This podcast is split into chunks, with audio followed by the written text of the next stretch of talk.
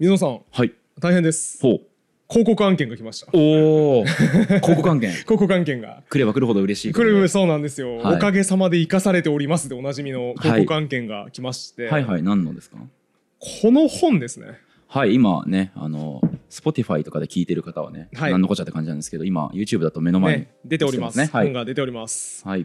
高野秀幸さんの語学の天才まで1億光年。はいはい。っていう。本ですね、これね、僕、あの、実ははい、その案件いただく前から知っていまして、はいはい。あそうなんですね、はい、僕の周りのうん。記述言語学者を騒がせているらしいです。えー、記述言語学者はめちゃくちゃ読んでいる。そうです。なんか黒島先生、はいはい。監修の黒島先生が、ねねはい。そのもうなんか発売してすぐ読み終わっていて、めちゃくちゃ面白かったと。すごい記述言語学者絶賛の本ですね。そうですそうです。まあそれをフックになるのかちょっとわからんけど。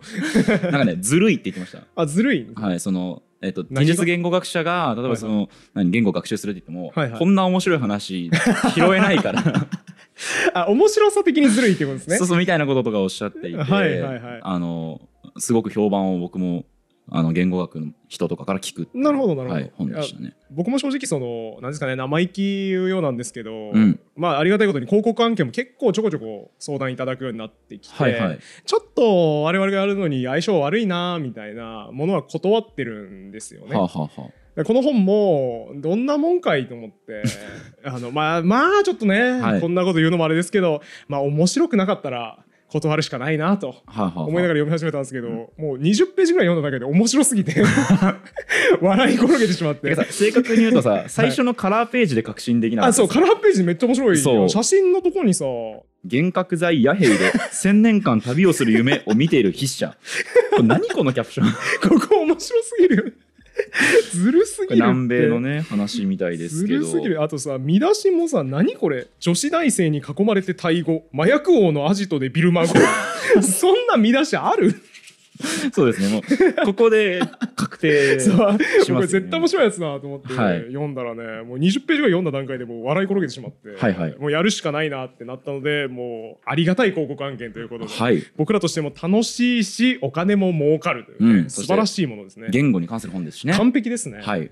なんでこれをね今日はたっぷりこの本について深掘りしていく。はい。この本特に味わい深いのがめっちゃ面白い一文うん。みたいなのがたくさんあるのでそれをピックアップしてきて、はい。それについて深掘りしていく、うん。まあ、そういう企画をやろうと思ってるんですが、だいぶ尖った書評ですね宣伝ですね。そうですね、はい。もう全体の話しないっていう、うん。どういう本だみたいなね。一文をそう一文を切り出してそれについてひたすら話すっていうね、あのだいぶ尖り目のことをやろうと思ってるんですが、はい。それをやるにあたってですね最高に頼もしい助っ人が来てくれております。著者の高野さんです。助っ人著者の方助っ人なんです我々が一文について深掘りするのにうん役に立つ助っ人です。失礼ですけどねそれは じゃあ早速来ていただきお呼びしましょうかはい著者の高野秀幸さんです。改めまして語学の天才まで1億光年著者の高野秀幸さんです。よろしくお願いします。よろしくお願いします。よろしくお願いしますなんかちょっとオーラありますよね。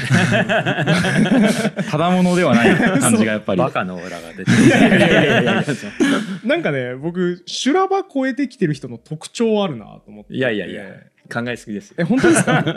なんかね修羅場超えてきてる人の特徴愛想笑いがあんまりない なんていうんですかねあの意味のない時にこうとりあえずニカーってしちゃうじゃないですか普通の人って、うんうんうんじゃなくて高野さんはちゃんと内容あって喋って笑うべきタイミングに笑ってるのであって無駄に愛想笑いしてないなって気がいや、しますね単にぼんやりしてるだけだ と思いますね。あぼんやりしてらっしゃるんですかねかね。おおむねぼんやりしてますね。じゃあ僕の方から高野さんの紹介を、はい。えー、と改めてしておきますと高野さんはノンフィクション作家という肩書きで、まあ、あと、うんうん。えー辺境作家みたいなこう肩書きで言われることもありますよね。そうですね。前はそういう、そう称してましたね。ああそうですか、はい。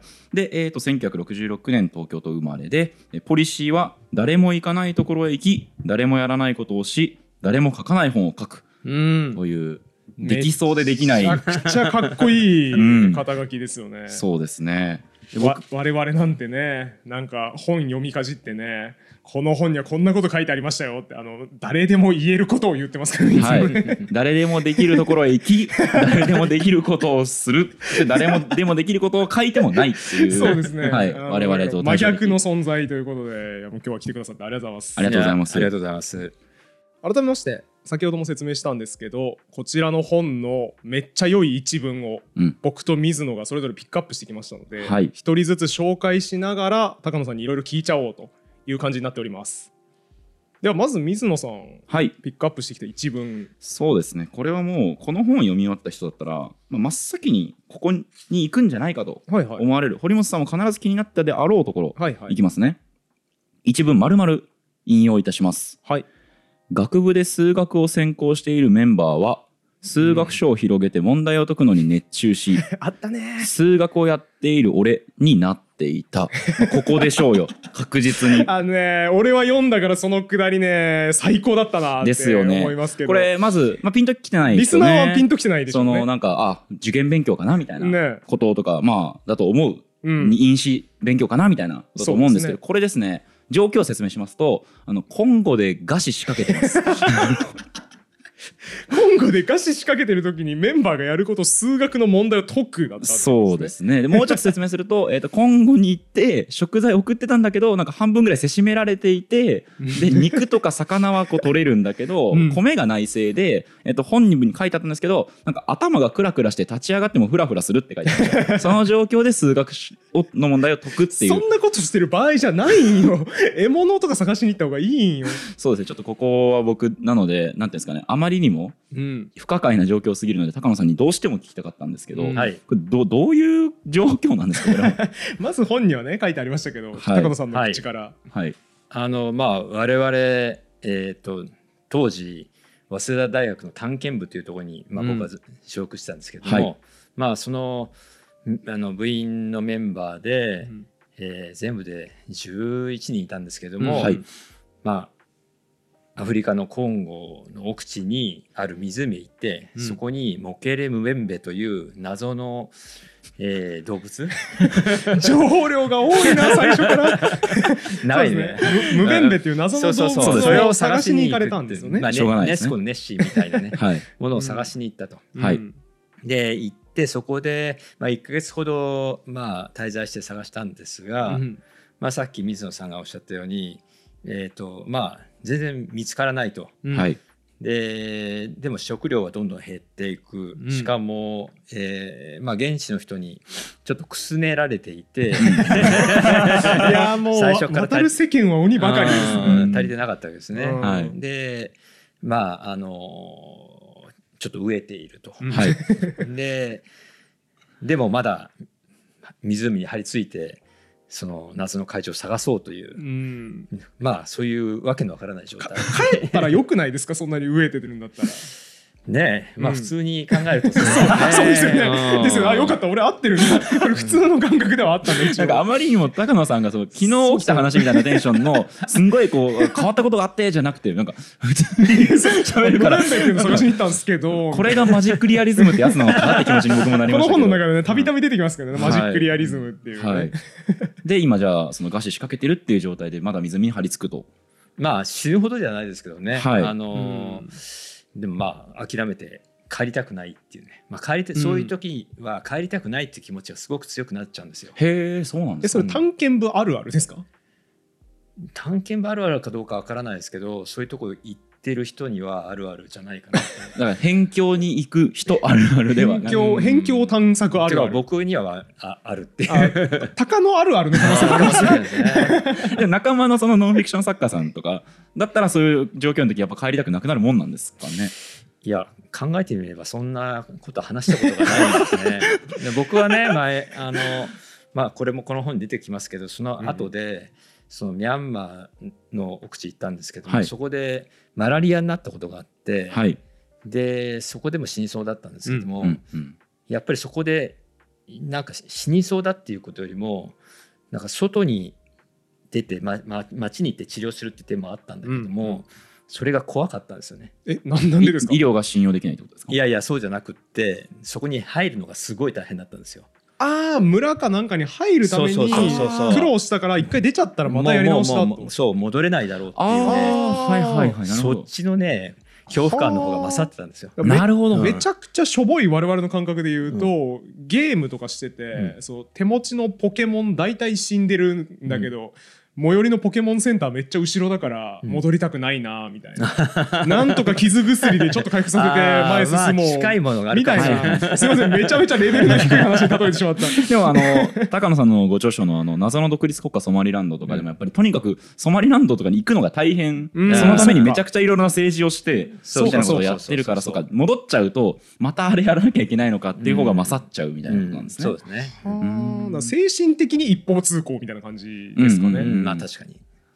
あとその数学のエピソードも強いんだけど今高野さんさらっとおっしゃった。マラリアにかかったんですけど っていうのも当たり前みたいにはいはいおっしゃってますけどこの本の中でもなんか書いてあって僕衝撃受けたのは体温計？うん。なんかその村で医者と呼ばれる人のところに行って熱40度あるんだって言って体温計を見せたらそう医者と呼ばれる人が「何これ綺麗だねすごいね」って言って体温計に食いつき続けたっていう話も 当たり前みたいにさらっと書いてありましたよね。エピソードはねもうなんかやっぱ 本もさ全部をさそのすごいエピソードがもり特盛りだけど、うん高野さんご自身もやっぱりそのいっぱい捨てた結果多分この本になってるから、ね出てくる言葉が全て 状況が不可解で面白すぎみたいにマラリアかかったんだけどあんま言わないんですよね普通の人。でもあのなんでじゃあその数学書を解くっていうふうにまあこの本にはもちろん書かれてましたけど、うん。ちょっと聞いてる人向けになぜそのあそっかそっ人はか。数学書を解く 数学の問題を解き始めたんですか？彼はあの大学で数学を専攻したんですね。はい。で数学書を持ってきてたんですよ。うん。はい。普通の人がこう暇な時に本読んだりとかゲームやったりするだからはあ僕らが旅行するときに小説持ってくかみたいな感じで数学書持ってきたってことですよね。でねあのーまあ湖にいて、うんなんかもう気力もなくなって、で、まあ、みんなこうちょっとなんていうか鬱的になってきたんですようんね。お腹も減ってますもんね。そうで動けないしうんでねまあ僕がかそう感じたんですけどもみんなアイデンティティクライシスになってるっていう、はいうん自分とは何かみたいなのをちょっと失い始めてるってことですね。まあなんかもう知らない土地行ってるし。知らない土地ででしかもたくさんいますよねメンバーがね、うん10人とかいて。でみんななんかこう役立たずなわけですよ、うん。怪獣も出てこないし、それが一番問題ですよね。探しに行ってるのにね。それが一番一番最大の問題だったんですよ、うんすると俺たち俺たちは何やってんだろうとか俺は何なんだろうっていうね、こう根源的な問い。はいはい。もっと先に気づいてればよかったって思いますけどね。これ意外ですね。な んめちゃくちゃか面白いな。ね僕らの直感だと、何にもやることに暇な時とか、うん満たされてて暇な時とかにそういうことって考えるのであって、うんそのお腹減ってるとかだったら、ええもう飯探すのに精一杯だから確かにね。自分とは何かみたいなこと考えてる余裕なさそうに思えるんですけどむしろ逆なんですかね？まあ時間があるわけですようん、あ時間があるのか。そうそうそうそそうっかそうか。でねまあもっと早く気づけばよかったことに改めてこう気づいてるっていうね。今後で気づく。今後で気づいてる。えでもその上をどうにかするために日本人メンバーも見よう見まねで狩りしようとかにはならないんですか？確かに。まあできないですよね。あんまできないんですそもそもね。あの狩りって技術がいるからそうか。あのすぐにはできないわけですよ。はあ。でまあ僕なんかこう一緒に行って手伝ったりとかしましたけども、うんうん。まあそのくらいで、うん。まあやっぱりあの獣を探すとか、まあ、すごい技術がいるからうん。すぐにはできない。いやとはいえできないにせよ、うん。数学の問題解いてるよりは獣を探してる方がよくない魚を釣りに行くとかね、した方ねがね。した方がよくないですか？まあねそういう考え方もね 後にからするとあるかもしれない。そうかその時は極限状態だから、うんこっちの方が合理的だとかそういうのはないんですね、うんもう、うん、それ今やっぱ夜中いっぱいだから考えそうられることなんうね。そうだ。わ、で、その結果、自分のアイデンティティは数学だってなって、数学の問題を。うん、まあ多分ねだからまあ没頭しちゃうわけですよね。はい。それうねんそうかいい話ですねなんかお腹減るというか、うん。極限状態になりそうな時に持っていくべきもの自分のめっちゃ得意な本かもしれない、うーん、ね、確かに、あ、確かにそうですね。なんかよくさ無人島に一つ持っていくならっていう、あるよくあるトークテーマありますけど、あれの答え案外数学書とかの可能性あります。うね、ん。僕いつもあれ辞書って答えてたんですけど、そういうことなんでしょうね。合ってるわ、うん。そう水野辞書読むの趣味なんですよ、うん。そうなんです。僕国語辞典とか読むの好きなんですけおどうそれをなんかだから入社試験の時かなんかでも聞かれて、うん。なんか多分広辞苑って即答したんですけど、でも多分僕はだから生きていけるのかもしれないですね。ああそうだね。アイデンティティをちゃんと辞書で確立し続けられるかもしれないそうですね。でも今後には広辞苑持ってかなきゃいけないですあ重たいよってことですね そうそう確かにまあ荷物として。邪魔邪魔ではあります、ね、まあでも電子辞書持っていけばいいかな その場合はね。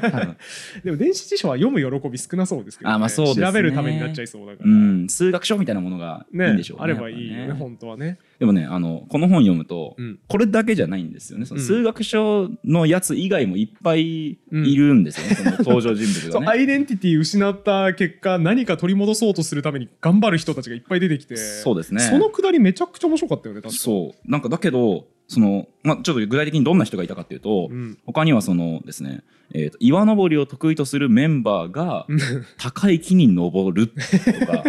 まあだから多分あれですよ。探検部だから岩登り得意な人とかもいるっていそうそうそううそう。それからそのカヌーで湖一周をやり遂げた俺っていうアイデンティティを確立するやつが出てきたり。カヌーでわざわざね湖一周してきたんですね。そう。でさこれさすもう何？テクニックがすごくてさ、うん。その前とかに出てくるやつもさわけわかんなくてさ、うん。そのせえっと、マラリアにかかったやつがまず最初に出てくるんだけど、うんはいはい。そのマラリアにかかったやつだけ、うん。俺はマラリアにかかったやつだってアイデンティティを確立しているから ちょっと理屈がわからんのね。多分ですよ多分、まあ、うん。それ推測ですけどね。そうですね。そいつだけは大丈夫だったらしいし でそして最終的にじゃあ高野さんもそのアイデンティティクライシスになった結果、えーそのまま読み上げますと、はい。ボミタバゴを覚えるしかなかったのであるって書いてある。そんなことないよ。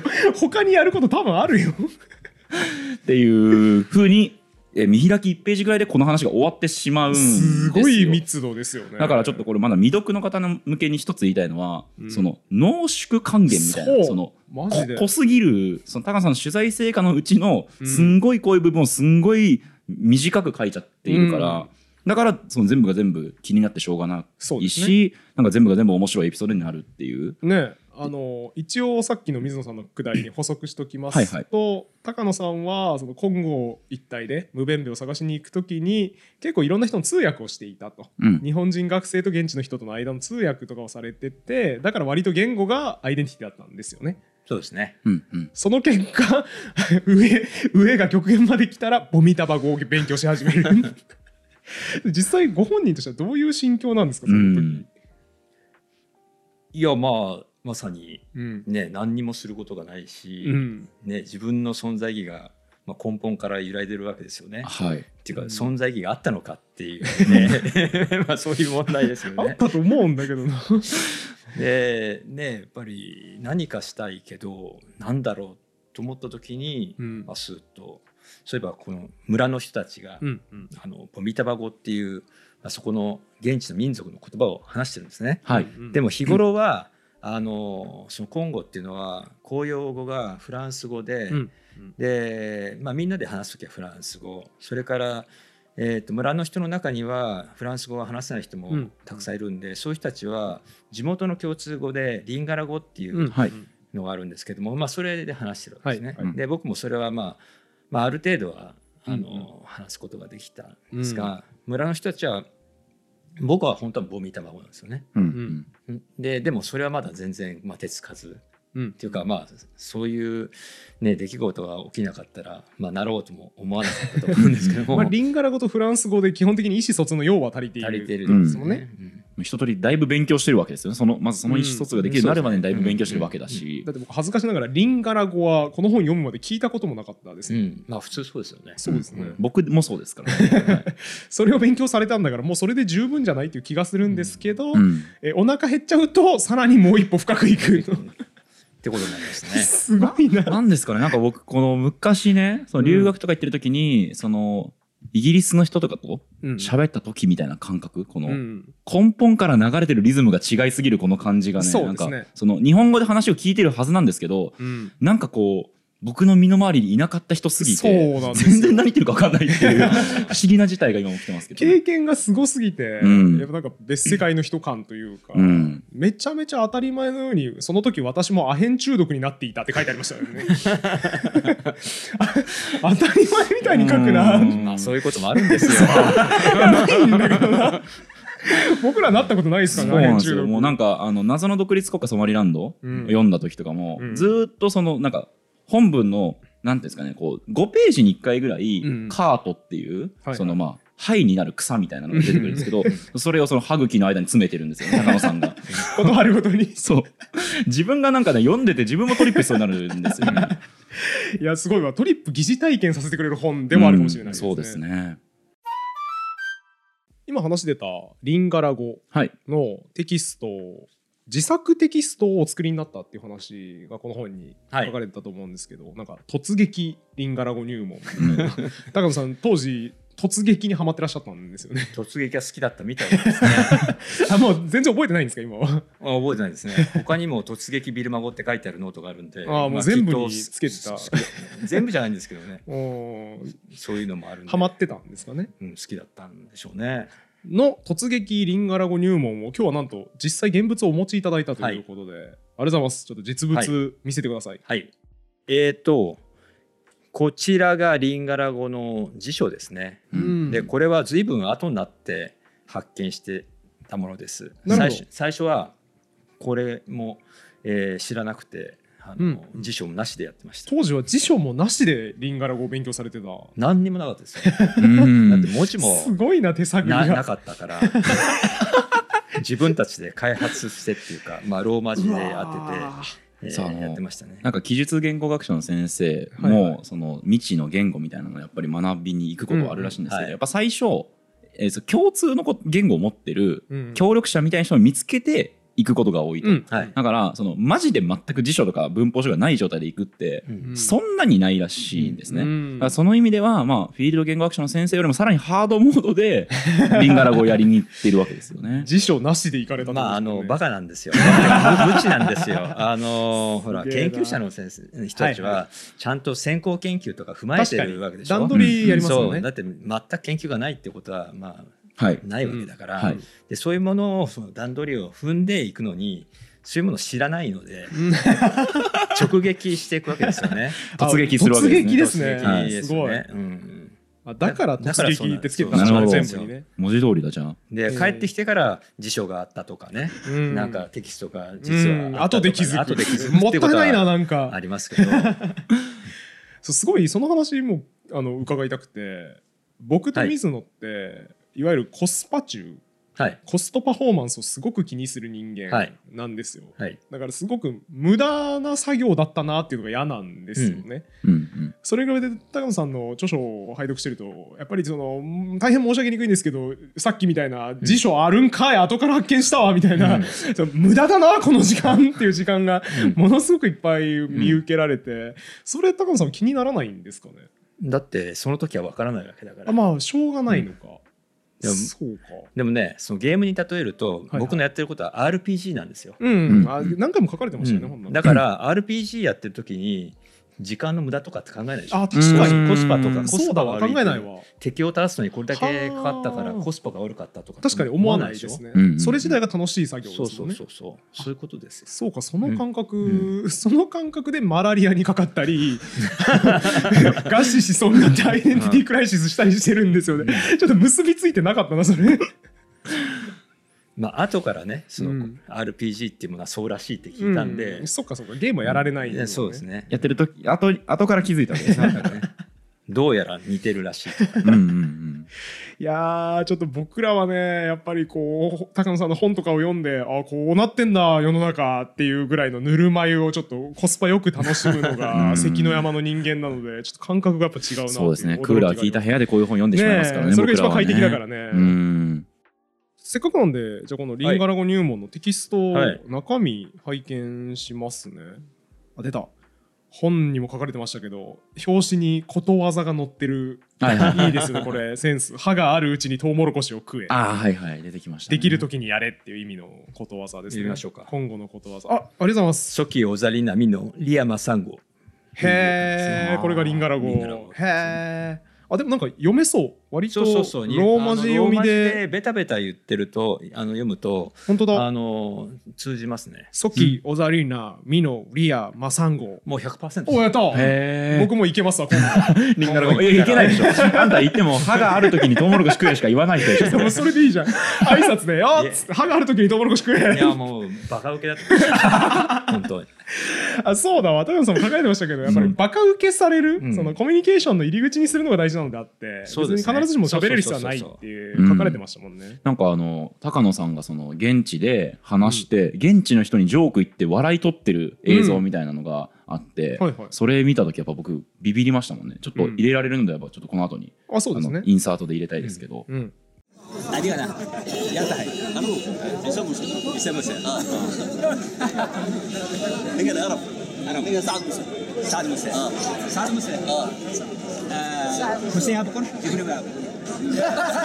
あでこれが全部高野さんが手作りで一文一文書かれた、そうですね,まず僕があの僕とこうもう一人の後輩が先に、まあ、偵察に、うんはいはい、たんで、うんうん。で、まあ、その時にまあ結構話せるようになったし文法も分かってきたんで、うん他の部員たちに伝えなきゃと思って。偉いなうんぁ。てか他の部員凄まじいな うん部員たたちがそれを喜んだのかどうかね今となっては疑問ですけどうも、ん。でもちゃんと作られてますね。動詞とか名詞とか章立てされて。今見てもねよくできてるんですよ。形容詞。んへえ。あの、あの、ちょっといいですか？はいどうぞ例文が、はい昨日私はマニオックを食ったっていう例文なんですけど、何ですか？マニオック何を食ってキャッサバのことです。あ、キャッサバじゃああのタピオカの原料のやつですよねそうそうそう。キャッサバをフランス語でマニオックって言うんですよ。バへえ。あ、そういえば出てきた気がするな、本文に。芋？ですよね芋芋ですね芋ですね。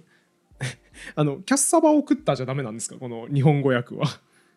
いや僕はあのもうフランス語で入ってるんで、はいはいはい。キャッサバっていうのをよく知らなくあ、て高野さんにとってはキャッサバはマニオックなんですね。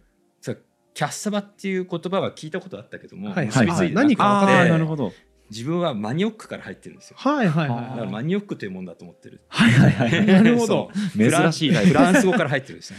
い。なるほど。え、部員から突っ込まれなかったですか？何この例文って。マニオックってってならなかったですか？いやみんな知らないからみんなマニオックだと思って。まあマニオック。堀本さん多分ですけど、探検部に入ってるから、あもうその時点でだいぶ偏ってる可能性気にがならないのか、かなり高い気がしますね。そうですねそういう可能性はあります、ね 例文にこんな癖強いもの持ってきたら散らかっちゃうやろ学習のっていうのを僕は突っ込みたくなるんですけどいや多分いや探でも検部の皆さんそうでもない。うんだって今後で使うわけだから、まあでも確かに。今後で主食にしているものを確かに。ね。そうですね効率いいですね。うん。文化も学べるそうそうそうそう。これだから。コスパコスパ重要ですよ。コスパああすごい。コスパのいいテキストですねこれ。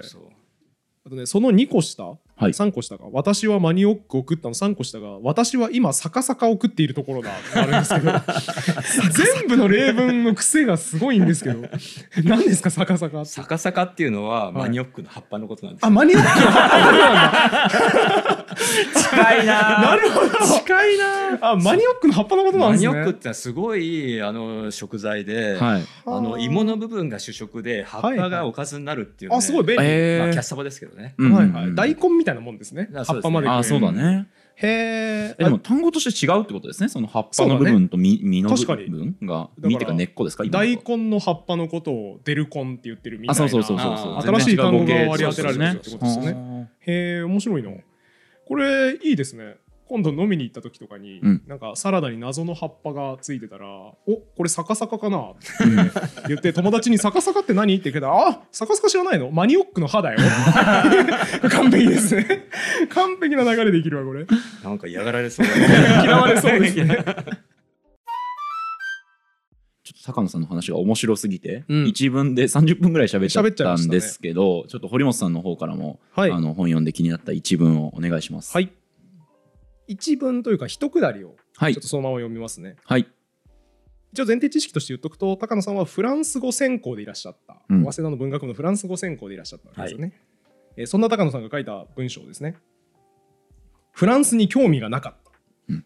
なぜならフランスには探検する場所がなかったからだ、未知の動物もいなければ謎の民族もないのだから仕方ない。原因はフランス側にある フランス語専攻なのに。フランス語俺やりたくねえや未知の生物もいないんだもん。すがすがしいほどの逆ギレそんなことある？と思って。僕このくだり笑い転げちゃいました。逆ギレね。まあ今から考えればそうとも言えますね、うん。まあ無弁べいないですからね。ムベンベはフランスにいない。いや謎ないんですよ。本当フランスに。ううんん。えでも例えばだからフランス文学のこの謎めいた一節とかを解き明かしたいみたいなのが普通モチベーションというかフランスの謎に当たるんじゃないんですかね謎めいた一文、うん。とかはないですか？地味ですよね。ああ地味です地味？怒られそうですけど文学者の人とかに。もっと派手にいきたい。派手にいきたいですよねやっぱり。無弁べみたいなうん。派手な要素が高野さんを駆り立てる語学学習に駆り立てる。そうですね。僕はケレン味が好きなんで、ううん。んドーンと。こうムベンベやっぱりね見せたらみんなびっくりするじゃないですか。結局いいなかったんですよね。いやまあね。そこが唯一の欠点なんですよ、ね。ああそうですね。無弁べの唯一の欠点はいないことですね。そうですね。それ以外は完璧なんですけど本当本当そうなんですよ。さりげない一文がうん。やっぱり切れてるなというか、うん。すごいいい一節書くなと思ったのが、そのまんま読みますね。共同作業でどんどん金を配給してしまっていたのである。っていう一文があって、はい。うん。これだけ切り出したら全然意味わからなかった。ですかうん。うん。うん。うん。これどういうシチュエーションでしたっけ高野さん。これはインドに最初に行った時そうですねはいそのくだり。りですねえーっとそうそう。まあ語学まあさその時英語を話したん。ですよね。はで僕は最初最初全然英語が話せなかったのが、うん。だん。だん。話せるようになってきたと。うん。でなぜかっていうと、えーまあ英語を話すのはうんうん。自分だけじゃないんですよね。うん。その語学っていうのはよく TOEIC とか英検とかで、はいはい。なんかその人の内部にうん。あるかのように思われてるけれども、うんうん。それはすごく一面的で実際には会話だからそうですね、うん。相手がいてこそ、うんまああの成り立つわけそうですね。だから自分の単体で英語力でどうこうっていうよりは、うん。相手と共同作業して喋っていくものが英会話であり語学言語の会話なのだっていうこと書かれてましたそうよね。う。んだから向こう行くとまあ現地でそのまあインドでだったらインド人なんですけども、うんうん。まあ、特にインドのそういう、まあ、ツーリスト向けの商売してる人なんかと話すと、ね、あのどんどん向こうがこう言僕の意図ってくれるって。をそう意図を組んできくれたり。そうですね。本の中で書かれてたので言うと、ん。扇風機って言いたいけど言葉出てこない時にうん「あー This one」みたいなこと言ったら「ファン?」って聞いてくれて「そうそうそうそう。あファンファン」ってなるっていう相互作用でどんどん喋れるようになるっていう話でしたね。で相互作用で喋れるようになるんだけれども、向こうは商売人が多いんで、うんうん。相互作用でどんどん通じると、うんうん。どんどんなんかこうお金を払ってしまうっていうね。で単にぼられてる騙されてるっていうね。でも僕としてもなんか英語が通じるだけで嬉しかったりするわけですよねねうんうんそれまで通じなかったから、うんだから「おお分かる分かる」っつって「いやあのこれいいものなんだ」ね、そのぐらいに値段するんだって「おイエス」みたいなことを言って、まあ、バンバン払っちゃうっていうねそれはね通じてよかったのかなっていう、うん。めねちゃくちゃわかるなと思って、その会話が成立する喜びで、なんか自分の中の感覚ガバガバになっちゃうことってよくあるなと思ってて、それこそゆる言語学ラジオで言うとあの水野がよく言ってるんですけど、はい。難解な本読んでると。うサピアの本とか言語学者の本とかを読んでるとずーっと難しくて分かんねえなーってなった後で、ちょっとだけ分かる話が出てきたら、うおーこれ面白いって間違った感覚がバラバラになって、そうなんだよあんまり面白くない話をめっちゃ面白い話として間違えて喋ってしまう。そうそうなるほどこの失敗ありますよね我々よく。あるあるある。なんかページめっちゃくちゃ折ってあるのよ サピアの言語を。でも読み返したら全然面白くなくて。でもそれなんでかって言ったら難しい本読んでるのになんか俺にサービスしてくれてるなと思って喜んでるだけで そうだよね。全然本質にたどり着いてないんだよね。だから似た話ですよね。その英語通じるやったーみたいな、今までは通じなかったのにこの人とは通じるやったーってなるのが詐欺師だから、うん。どんどんお金取られていく、うんすごいね。それを情感あふれる一節で抜いたのがこれですよね、共同作業でどんどん金を配給してしまっていたのである、そう。だからいい話のように見えて、ねえ。そうじゃないっていう。うね、ん。そうなんですよ。だからこの本読んですごい思ったのは清濁合わせ飲むというか、うん。うんうんすごくそのいい話なんですよこの手前は。うん。直前までは英会話みたいなものってその一方的な受験勉強学校の英語と違うんだと共同作業でみんなが助けてくれるで高野さんが引いてるのは教習所の例ですね。うん。ご自身が大学生の時に免許を取った時に教習所で教官に、えー道路に出たら事故るんじゃないかと。皆さん心配だと思うんですけど安心してください。皆さんより他の人の方が絶対に上手ですから避けてくれます。って言われてすごく安心したと。だから英会話も同じ要領で他の人が助けてくれる。自分よりもっと上手な現地の人が助けてくれる英会話は共同作業なのだってめちゃくちゃいいこと書いてあって、うん。あいい話だなと思った直後にでも金はめちゃくちゃ取られた すごい落差の話が次々出てくるからね。いやそうですよね。この本そこがいいですよね、うん。僕のあの知り合いの人がこれ読んで、あのまあその人武道やってる人だったはいはい。から、なんかまるでその道場ではい。その型稽古をしている人がこうストリートに出てった時みたいな感じだっていうね、うん。要するに喧嘩ってことですよね。うんストリートそうですね。実践とまあ喧嘩というか実践ですよね。はい。はい、でそのまあ練習稽古とうん。実践は違うんだっていう、うんうん。まあうん話してくれて。つまりだから空手を全くやったことない人だとその思ってもない行動とかをするから、うん。その共同作業にならないっていうこと共同作業まあというか、実際のところはほら練習してる時は一人でやってるけども、はいはい。ねあの外へ出ていくと相手がいるわけだから、うんうん。もう全然こうイメージと違うものが出てくるっていうね、うんうん。まあそういう意味で言ってるんですけども。なるほど。なるほどまあ実際そうなんだけどもそこで、まあ僕はストリートファイトで負け続けてるっていうね、うん。まあそういう感覚でもあるんでね。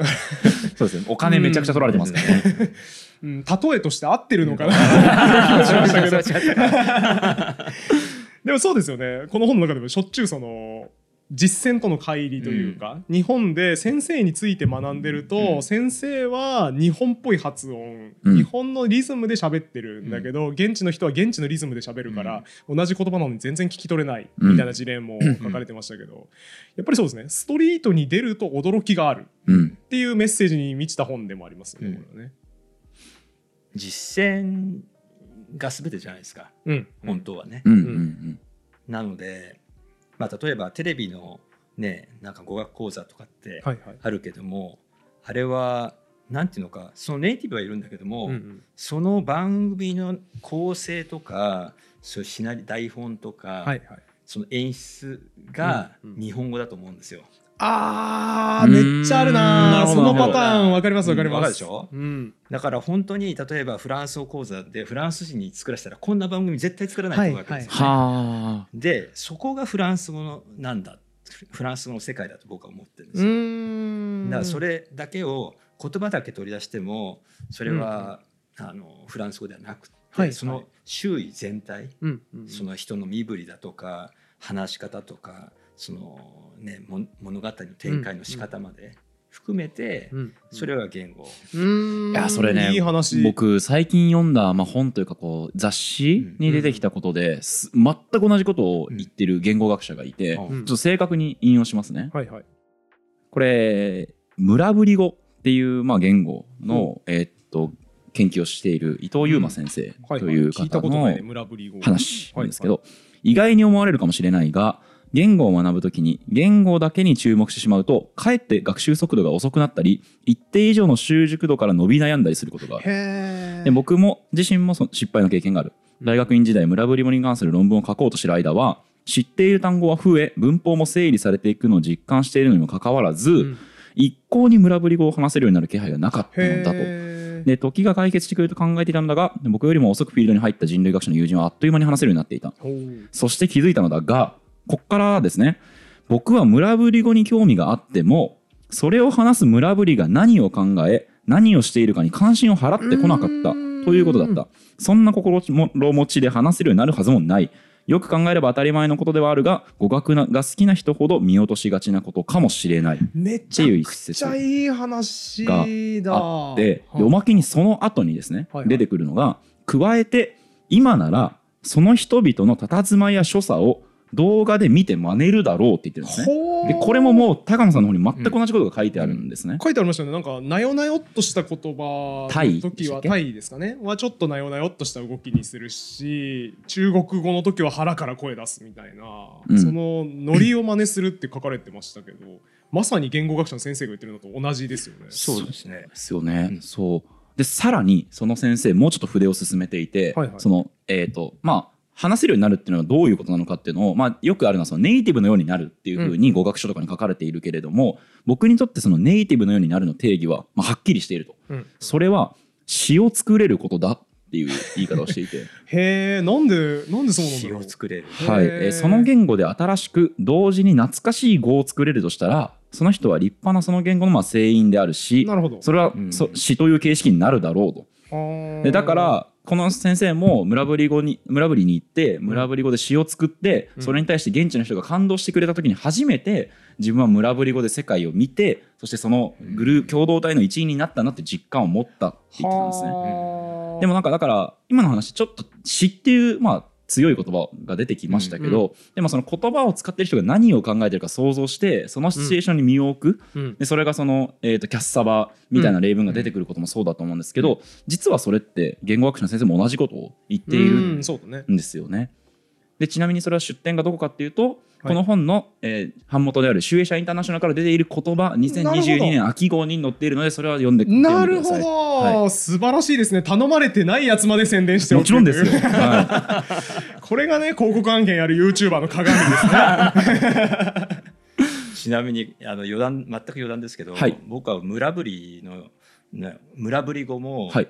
あの興味があっておおすげえ。聞きに行ったことがあるんですよ。えー、そうえ村ぶりに行ったってことですか？あの村ぶりに会いに行った。えー、あそれはすかすいません。村ぶりってどこですか？インド。とタイタイの北部。あタイか。タイの北部なんだ。タイの北部にいて僕はちょうどあのチェンマイ大学で日本語を教えてたんですね。うん。はい。書かれてましたでね秋の休暇っていうのがあって、うん。その時に村ぶりの言葉が気になると思って、へえ気になるんですか？うん。でそのなんか文献僕が入手した文献では村ぶりの言葉が1種類あるっていう人と2種類あるっていう人がいて、うん。でちょっと論争にになっていたように思えたんです、うんまあ、僕ははい。素人だからうん一部の文献しか手に入らないからうん。本当のところは分かんない、ででもそれは言って聞いてみりゃ分かるんじゃないかと思って、で村ぶりって、まあ、ジャングルの中をこう移動しながら暮らしてるからうん、村ぶりは狩猟採集民うんらしいです、で森の中に住んでいる、移動しながららしい。ので、はあ。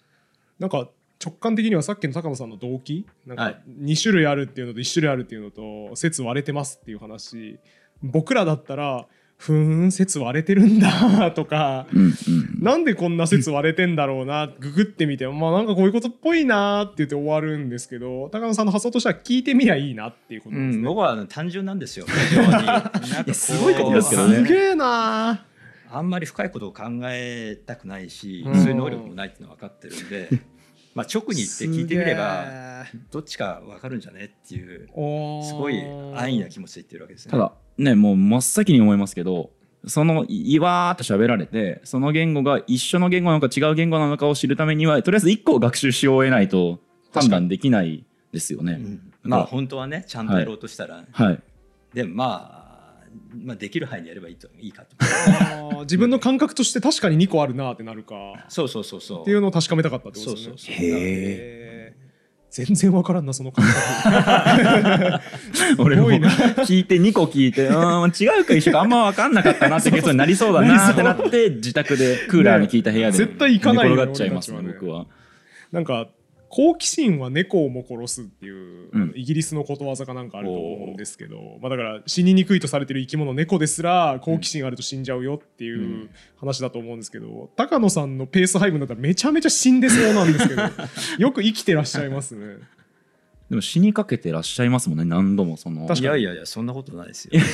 僕だってあの、えー、と謎の独立国家ソマリランドの後書きとかにしれっと、うん。なんか自分が乗ってた何でしたっけ？なんか走行車が。装甲車か、ええ。はい。うん。が銃撃たれてるから、うん。バチンバチンずっと鳴ってるみたいな描写が当たり前のように書かれてて そう。すごいな。嘘だろってなりましたもん。ちなみに高野さんが一番命の危険を感じた経験は何なんですか？今その水野さんがおっしゃったやつ。あそれこれですか。走行車でバチバチ。マラリア何位ですか？マラリア2位ですね。あ2位なんだ。ああじゃよかった。トップクラスのやつが大体出ましたね今日。ソマリアの時はもうあの反政府の過激派に待ち伏せされされて、うんうんロケット弾ガンガン撃ち込まれたんですよ。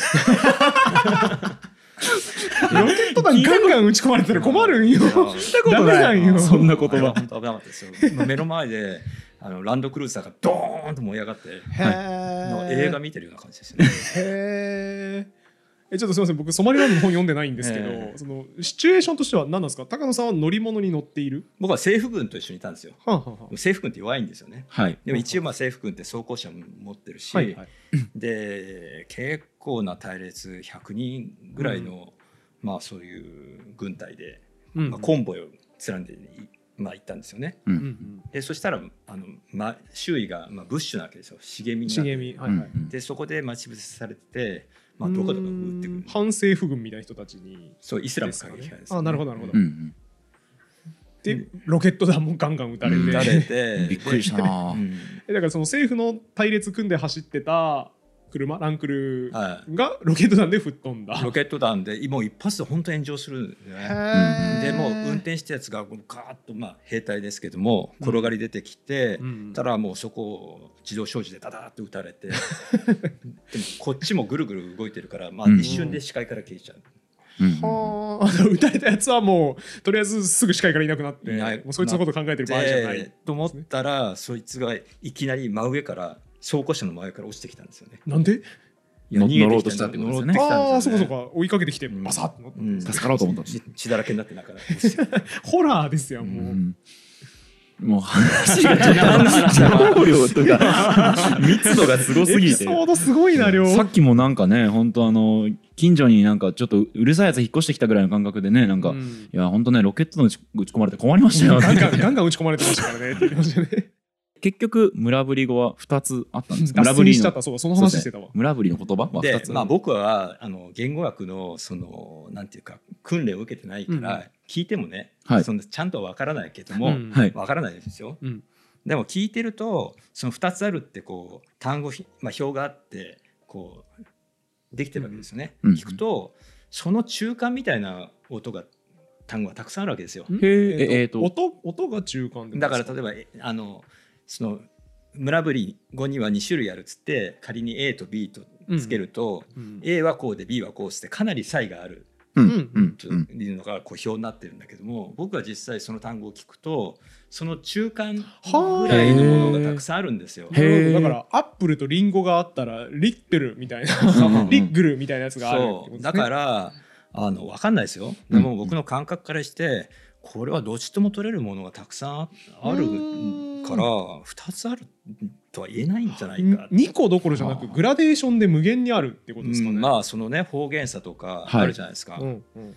でそのね2つあるって、まあ、言ってる人は実際に言ってるんだけども、うん。その2つある確率をなんかどのくらいの近さがあるかっていうのをなんかねあのパーセントで計算している、うんその机上で計算している研究者もいるわけですよ、はいはいはい、ででもね実際の音を聞かないでそれをね、はいはい。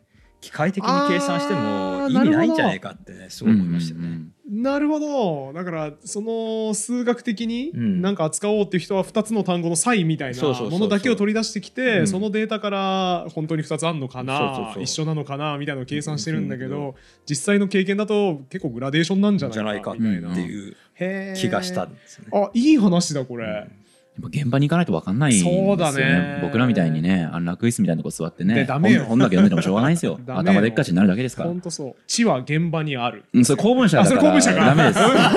あこれやっちゃった違う版元の話ですよ。いやちょっとなんかそんなキャッチコピーあったなと思ってとりあえず言ってみたんですけど公文写真書か、はい。今僕の方からちょっと村ぶりに関するちょっと話が広がっちゃったんですが、うん最後に堀本さんの方からもう一文はい。ぐらいちょっと気になったやついきましょう、はい。村に住み込むと私は何人かと聞かれてあっさり日本人だと中国語と和語で答えたのだが誰も日本を知らなかったっていう一文があるんです。ようんうん。まあこれ自体はあのすごい村ね、山奥の村に行くと日本を知らなかったっていう、まあエピソードでもあるんですけど、はい。このね一個手前がすごくて。はいどうぞ和軍あのこの和和州ですかね。はい。和州って場所は軍の人たちがね結構幅を利かせていて、はい。でその軍の方たちと一緒に高野さんは入られたと。はい。で軍の人たちの指示に従わなきゃいけないうん。シチュエーションだったわけですよね。でその手前で、えー和軍の幹部たちは日本人であるってことを明かすなってめちゃくちゃ言命されていたっていうことが書いて高野さんはそう言われてたってことですね、そうですね、はい。日本人だみたいなことを言っちゃうとその現地の人たちがわちゃわちゃしちゃうから、混乱を防ぐために言うなよって言われてたんだけど、この指示には意味がなかった。と、うん村に住み込むと私は何人かと聞かれてあっさり日本人だと中国語と和語で答えたのだが誰も日本を知らなかったっていう。ん。破ってますねめちゃくちゃ破ってるんですよ言われたこと。それ？そう日本ってもう知られてないんだぜっていう一文じゃないんですよこれ、あの軍の人にもうめちゃめちゃだから監視ついてさその言われた通りに行動しろよって言われて入ってって、日本人って言うなって言われてるのにめちゃめちゃ言ってるんですよ、うん。どういう神経してるの だからさこれなんで言っちゃったんですか？それは今言われるまで気づかなかったですね。そう言われたらそうですね。そんだけ守らないとだってその軍の人たちがやばいんだから、ね。えこれ言ったら消されるなとかそういう感覚はあんまりないんですか？いやまあそんなことはない。なんか大丈夫そうだなって思って言ってるんですかね。そうですね。まあ村の人だし。まあそうか。村の人そんなに多分軍の人とコミュニケーションを取ってないからうん。言ってもバレないかなみたいな。てかね僕はそのその場のなんていうか論理みたいなところにすぐフィットする癖があるんですよね。はい。はあはあはあで軍の人と一緒にいるとその人たちの論理っていうのはよく分かって、うんうん。まあ、そこにフィットするんですけどもうんうん。それがやっぱ村の人たちに入ると村の人たちの言葉とか村の人たちの論理っていうのがあって、はいそれはもう軍の人と違うんですよね。うんうんだからもうそこにこうフィットしちゃうから軍の人たちってもう遠くに行ってて、うんうんまあどうでもいいかっていう気がしてくるんですよね。だから軍の人と一緒にいる時は「お前日本人とか言うなよ」って言ったら「分かりましたあちゃちゃんとやります!」みたいな感じで村行ったら「俺日本人なんだけどさ」ってなっちゃうねに単に調子がいいやつ 感じもしあでますよね。もそれいいかもなんかこの本読んでていまいちつかみきれなかった高野さんのパーソナリティ調子がいいやつの一言で集約されるのかもしれない。そうですね。ノリがいいんでしょうね。ね。言語もノリに合わせるしそうだわ。人その共同体ではその共同体のノリに合わせるしっていうのでそうですね。敏感に読み取る能力が高くってそしてすぐ合わせちゃうっていうことなんでしょうね。でもね僕結構これ二面性あるんじゃないかなという気もしてまして、はまあ、つまりこの本読んでるとそういう描写がいっぱい出てくるんですよね、調子いいなみたいな、うん。よくそれ怖くないねみたいな、豪胆だなって思う部分もあれば、めちゃくちゃ繊細だなこの人って思う描写もあって、うんうんうん具体的にはこの本の中で3回ぐらいアイデンティティクライシスに陥ってますよ なんか高野さんことあるごとにアイデンティティ見失ってるなっていうのをすごく読んでて思いまして。そうあの謎の独立国家ソマリランドも、うん。カートってその最初ハイになるんだけど、うん。終わった後すごいダウナーになはいはいるらしくて、薬でよくあるそうね。そうもうそのたんびに毎回、うん。その高野さんがダウナーになってる描写が出てくる。んですよいつも落ち込んでるなみたいな。で最終的にあ、うん。なんか俺多分だけどここでしれっと暗殺されるんじゃないかっていう妄想まで発展するみたいなことが出てめちゃくちゃきたりして。ネガティブ。そう。うんなんかだからすごいそういう意味ではなんか繊細な人の方なのかなと思う一方で俺日本人なんだけどさ 村で言っちゃってるわけですよね。なんかだからこれどっちなのかなっていうのをちょっと伺いたいなって思いましたね。もうねそこまで考えてやってるわけじゃないんで、うん。うん、まあそんなもんじゃないですか？そんなまあ人間ってそんなもうん。んか、そんなもんか？いや いやなんかある程度やっぱり強胆な人はそんなにしょっちゅう落ち込まないというかいや僕は強胆ではないですよ。そうか。明らかに。繊細寄りなんですかうねん。繊細よりかどうかもわからないんですけど、うん。深いことは考えてないっていう、あー。だからそうか深いことを考えないで、うん。その場に合わせてやってるから、うん例えば薬でダウナーになるみたいな、その場の感じになるとめちゃめちゃうん。アイデンティティ時が怪しい々我に返るわけですよ。はあはあはあ。ああなるほど。なるほど。あー。だからじゃあなんかどっかの村潜入しちゃおうぜイエーイみたいな時はハイになってるみたいなに近いうんでしょうねきっと状態ねなのか、違う自分みたいな状態なわけですね。だからこう言ってみたら。違う自分っていうかまあそういう自分もまあ確実にあって、まあ、はい。その時間が長いんうんですけども、要するに落ち込んだりすると、はいはい。俺何やってるんだろうっていう気になるわけですよね。実際何やってるんだろうってですか。まあそうですね。うん。割とこう客観的になってしまうのかもしれない。は なるほど。うん。はあ。高野さんそのアヘンを作ってる地帯に入っていって、アヘンの栽培から生成まで自分でやると、ん。新しい知見が得られるぞっていうことを言ってみんなから「お前何言ってるんだ?」って言われてる、わけですよねこの本でも出てきましたけどでもその普通の人だったら「お前何言ってるんだ?」って言われた段階で「俺何やってるんだろう?」ってなると思うんですけど 高野さんその段階ではなってないってことですねなってないんですよ。みんななんでこの面白さが分かんないんだろうって不思議でしょうがないんですよ。ちなみに本当ソマリランドばっか引いて申し訳ないんですけど、はいはいソマリランドでも高野さんハイになりすぎた結果、うんあのあなるほど分かったお金がないならこうすればいいんだって言って、うんあの海賊に金渡して人質を取ってその人質を返してもらうお金をめちゃくちゃもらえてその部分のドキュメンタリーを撮ろうっていうすごい発想にたどり着いてました。違法すぎません。それなんかめちゃくちゃテンション上がってんだけど最後の方にただ一つ気になることがあるとすれば、うん。それはあの倫理的に許されないということだったみたいなことがうんそりゃそうでしょうね。まあ唯一の欠点唯一 違法だっていうことなんですよ。無弁弁の唯一の欠点はいないことだしその作戦の唯一の欠点は違法だ。そういうことですね。惜しいそうかだから高野さんがその我に返るタイミングの法則性をちょっと僕は知りたいんですけど、じゃあえっとまあうまくいかなくなって落ち込んでる時が多いですよね。あーうん。だからやってみるまではどんなに周りから言われても何言ってんだこいつっていう感じで跳ねのけてやってみてうまくいかないところで初めてダウナーになる、そう。すると、へこれ間違ってんじゃねっていうー。へー。なんか一方でこの本の中で僕すごい描写として印象に残ってるのがなんかどっかの和州か和州の村の中でめちゃめちゃ建物寒くて 凍えて冬はずっと常時凍えていて、うんで暖かくなってくると今度はシラミが活動し始めるから、常に刺されて痒くて、うんだから滞在中は常時痒いか震えているかの二択だったみたいなことがあ書いてらっしゃいましたよね。はいはい。でそれ僕だったらああもうさ三段ミスったわ。なんで俺こんなところに住み始めちゃったんだろうってなると思うんですけど、なんか高野さんはこれも得難い経験であるみたいな。ポジティブな筆でそこ運んでて。いやいやそこ落ち込む描写じゃないんかいっていう意外性ありましたねあそこ。なんでですか？あそこはそんなに落ち込まない。忘れちゃうんですよね。ああオンタイムでは落ち込んでるんですかじゃあ？落ち込んではいないですよ。ただうん。かゆかゆくて寒いっていう。いやだからそれがそれが普通は落ち込むんですよ。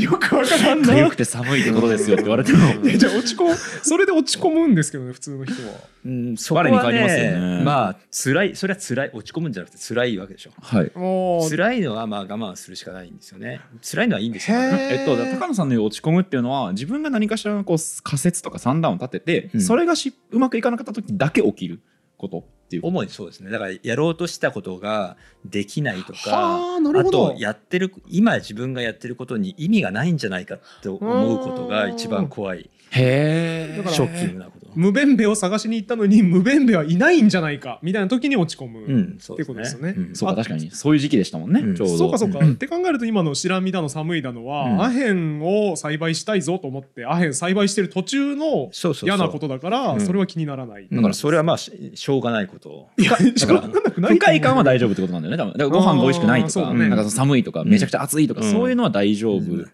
でだけどもここでなんか消し作ってアヘンつ作ることに何か意味があるのかとか思い出すとそれは怖いわけですよ。なるほど、へえあめちゃくちゃ。それ面白いな、うん。そういうマインドなんだ、うん。そういうマインドですね。なんか僕は結構いつもあれなんですよこういうもの作りたいぞとかってなって、なんか始めてる途中に発生する細かい出来事ですぐ嫌になるんですよ。はいはい。具体的には僕はあの昔月額を払うといつでもダッシュ村みたいなうん。村づくりができますっていうサービスをやろうとして起業した時期がありまして山奥限界集落に住んでたんですよね、その時期全く同じような経験でダニにめっちゃ刺されたんですよ、夏場かな、うん。なんか湿気ん出た時にダニが発生して刺されまくって、うん。で僕としてはビジョンはめっちゃ面白いと思ってるんですよ、うん。月額を払うと村づくりができるサブスクサービスだ、うん。めっちゃ面白いぞって思ってるんですけどダニに刺されるんならやめようってその瞬間に思って。だから僕は全然タイプ違う。主目的があってもサブで嫌なことだったらすぐ嫌になっちゃうんですけど高野さんはそうじゃないんですねうん、でもそれビジネスとしてやろうとしたんでしょ、あまあそうですね。うん、いやお客さんが来ないじゃないですか、そしたら。あまあそれはそうかも、うんまあでも僕が住んでる場所と客車はまた別だったんで。ああそうですね、まあ我慢できるできればいけたんでしょうけど、うん、僕はそれで結構心折れちゃいますねいつも。なるほど。何が支えになってるんですか？その痒かったり寒かったりしてる時に。な何によってその突き動かされてるというかそのうん。耐えられてる。堀本さんだって同じ状況だったけど耐えられなかった。そうそうそう。あ無理無理。かゆいかゆいかゆい。差がわからないですよねそのどっちもしたことない。かゆかったことがあまりない人としては。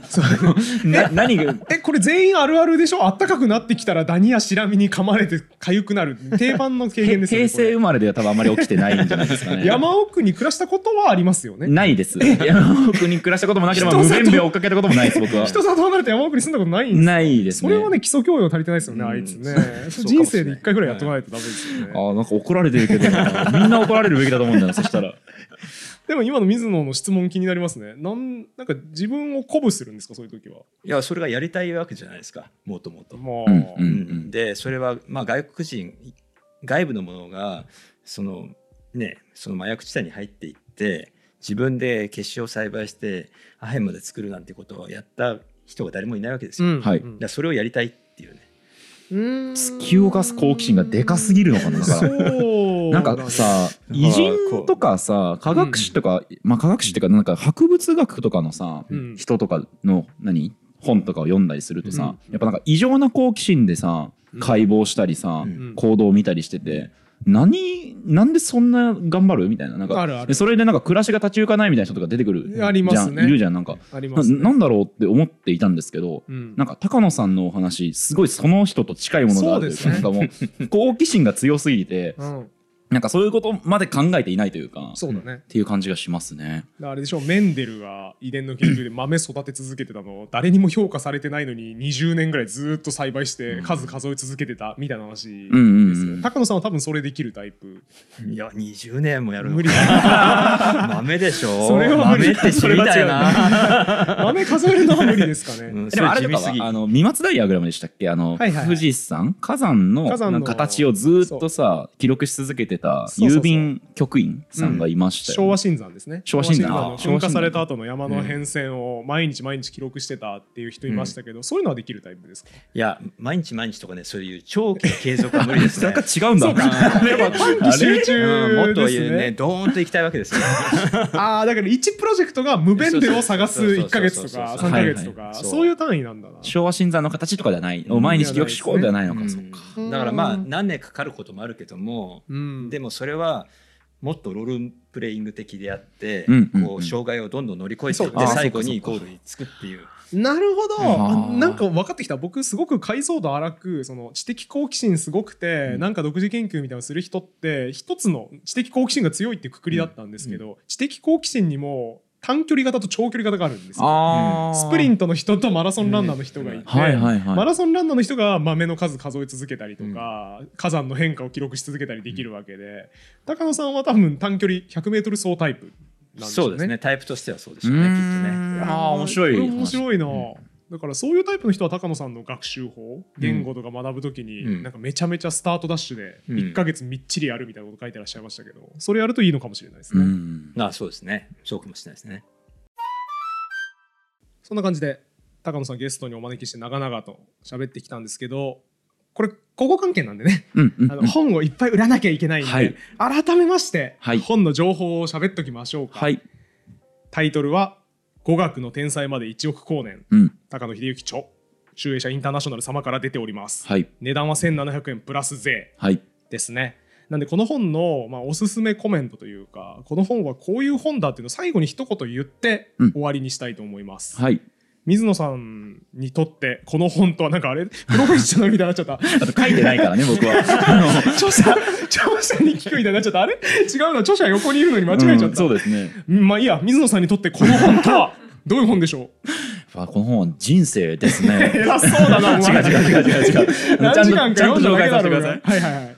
えっと、まずさ多分この本がどういう本か多分あんま言ってなくって、うん。要はその高野さんがいろいろなそのところに探検とか探求に行った時に、まあえーその現地の言語を学習していった様子を描いたエッセイって言っていいのかな？ノンフィクション。ノンフィクションか。ノンフィクション。ノンフィクションですね、はいノンフィクション。でして、まあ、出てくる言語はまあいっぱいこう裏表紙に書いてあるもので言うと英語とかフランス語以外にも、うん。インガラ語とか、まあ、和語とかうん。スペイン語とかみたいなのが出てくると、そうですね。で、えっとまあ、そういう語学学習ノンフィクションとも言えるんですけど、うん。まあ、あともう一個やっぱりなんか青春体験期間がありますよね。あの結構学生時代のこととかが書かれていたりするので、うん。なんかそういう意味で僕はあの卒論書いてるうん。描写のところとかは、うん。なんかあーなんか僕全く卒論真面目に書いてないんですけど、何かこうくすぐられるノスタルジーみたいなのがなんか青春譚みたいなのをね、感じましたね。そうですよね。なんか高野さんが当時借りてたすっごく狭のアパート、うん。家賃1万2000円でしたっけ？そうですね。家賃1万2000円のアパートは常時探検部の誰かが住んでいて誰かしらが家賃を払っていたので、私が海外にいる間も維持されていたって書いてあって、そんなことある、なんか古き良き青春早稲田大学っぽいうんノリがあってすごく良かったうです、ん。そうそういう青春体験談みたいなところもありつつ、あうん。あね。とはまあ読書案内としてもねその高野さんの著書、そうですね。詳しく読みたかったらこれ読んでっていうのがめっちゃ出てきて。めっちゃ出てきますね。でそれがそのね嫌味じゃないんだ。そう。あの無理やり著書宣伝したなっていう人たまにいますけど、うん。そういうパターンじゃなくてね、うん。あ読みたいって自然に思わせる。確かにまあ書いたら本当に長くなるんだろうなってことが いっぱい出てくるんでそういう意味でその高野さんの本を初めて読むっていうのがこれでも別に十分良いんじゃないかっていう気がしていてうさらにあと僕がもう一個付け加えるとしたらはい。なんかその今までの取材成果をもとにさ、うん。本を作るってさ、まあ、うん。結構あると思うんだけど、うん。やっぱなんかその最高傑作になりえない感じがするのなんかわかります？ななんていうんですか？ちょっと嫌な言い方ですけど焼き直しというか、ね、なんかそそのそういうようなことが起きたりしちゃうかなと性はあり思ますよね。うんですけどでも一方でこれは全くそういうなってなかった。ことが起きてないんですよね。そのなんか取材成果が多分200とかある中で、うん。本にするときに333みたいにしているからそうですね。だからそのここに出てくる話がこう全然なんていうんですかこう2番目に強いエピソードみたいなやつじゃないんですよね。うん。全部特上のエピソードがいっぱい載っているそれがすごいよね。のでそれはもう本当にその高野さんならではのなせる技だと思うのでそういう4つの側面がある本かなっていうのが僕が読んだなるほど。書簡です。まあ、僕からはこういうようなうん。印象なんですけど、堀本さんからはいかがですか？僕からはですねこれ語学学習の清濁合わせ飲む唯一の本なんじゃないかなという気がしていて。ほうほうほう。まあ高野さんも書いてらっしゃいましたけどそのいわゆる学習テキストとかってちゃんとしたなんか日本人が読んで分かりやすい例文が出てくると。だから天気の話しない中国人なのに今日はいい天気ですねっていう例文が載ってるみたいな話書いてらっしゃいましたけどやっぱねそういう貧困法制すぎるというかまあこれ書いときゃいいよねみたいな語学学習の本ってあんまり面白くないなという気が僕はしてしまって、それに比べてこれときたらうん。もうあこんなに濁の方でいいんだと。濁るの方で語学学習あっていいんだと思いましたね。あの具体的にはすごい強いエピソードでインドではい。身ぐるみ剥がされたっていうくだりがありまして。当たり前のように堀本さんもついになんか すごい状況当たり前のようになりましたね。騙されてねパスポートからお金から何もかも持っていかれたっていう時にもうこういう時に語学は学習するんだと。語学はレベルアップするんだと書いてました。その話したいことがない時に人はその別に頑張って話さないと、うん。それに比べてあ有り金が1万もないと死ぬっていう状態になったら喋るでしょだからそういう時に一番身につくんだみたいなこと書いてあってあそんな感じでええんや 語学学習ってだしねそれすごい真実だなと思って僕好きなあの福本信之先生はいはい。の漫画「銀と金」の中で、うん金が絡めば命がけこりゃ当たり前のこっちゃ」っていうセリフがあるんですけど、はい。これをね彷彿とさせましたねそのくだりを読んでる時うんうに、ん。有り金1円もない時にはそりゃ命がけになるし、そりゃ語学上達するよねっていう。語学学習をこれからしようと思ってる人に新しい清濁合わせ飲む方が良いかもしれないっていう新しい視点を提供してくれる唯一の書だなうんというふうに思いました、うん。合ってるのかは知らないです 本の紹介として合ってるのかは知らないです。この後、あの、高野さんからね。そうですねん。この読み方が合ってるのかということも含めて聞けばいいだけですから。ということですいません我々長々と喋っちゃったんですけど高野さんの方から、まあ、この本に関して言っておきたいことあれば最後に一言いただければと思いますはい堀本さんがねおっしゃったことはもう全くその通りだと思いますああよかったねあのーリアルもう極力リアルなことを書きたいと思って書いてますから、うんうんうんでやっぱり語学とか言語学っていうのは、まあ、このチャンネル見てく,、ね、くださってる人たちはそうでもないかもしれないですけどもすごい難しいものとかうん。面倒くさいものってそん思ってなイメージありますね。る人が多いですよね。うん。うんうん。でも実際にはそうでもなくってなんかもうもっと適当なものだったり、うん。もっと気軽なものであったり、うんうん。あともっと面白い。なんか本当ねすごく幅が広くて深くて面白いものなんですようね。んっていうことを少しでも、えー知ってほしいなって思います。うんそうんのそれ、まあ、僕の本を読んでそういうことが、えー少しでも伝わったら嬉しいと思いますね。うん。さっきので言う道場で型をやってるんじゃなくて、うストリートに出てみることの楽しさみたいなことですよね。なかなかね本当今まあちょっと今緩和されましたけど海外旅行とか行けないなっていう時にこれとかを読むとさ、うん、なんかああ旅行ってよかったなうん。行きてえなっていう気持ちになったりね、なる。疑似体験できたりしますか？ら、まあなるかああそうか冬は凍えてて夏は白身かみたいな。行きたくねえいやなその可能性もありますね。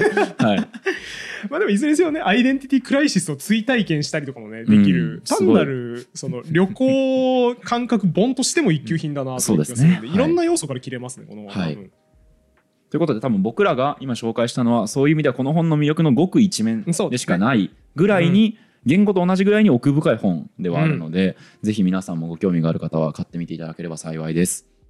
改めまして語学の天才まで1億光年集英社インターナショナルズさんから発売中でございます。概要欄にリンクも貼ってありますので皆さんぜひお買い求めください。はい、以上今回も終わりにしましょう。高野さんありがとうございました。ありがとうございました。ありがとうございました。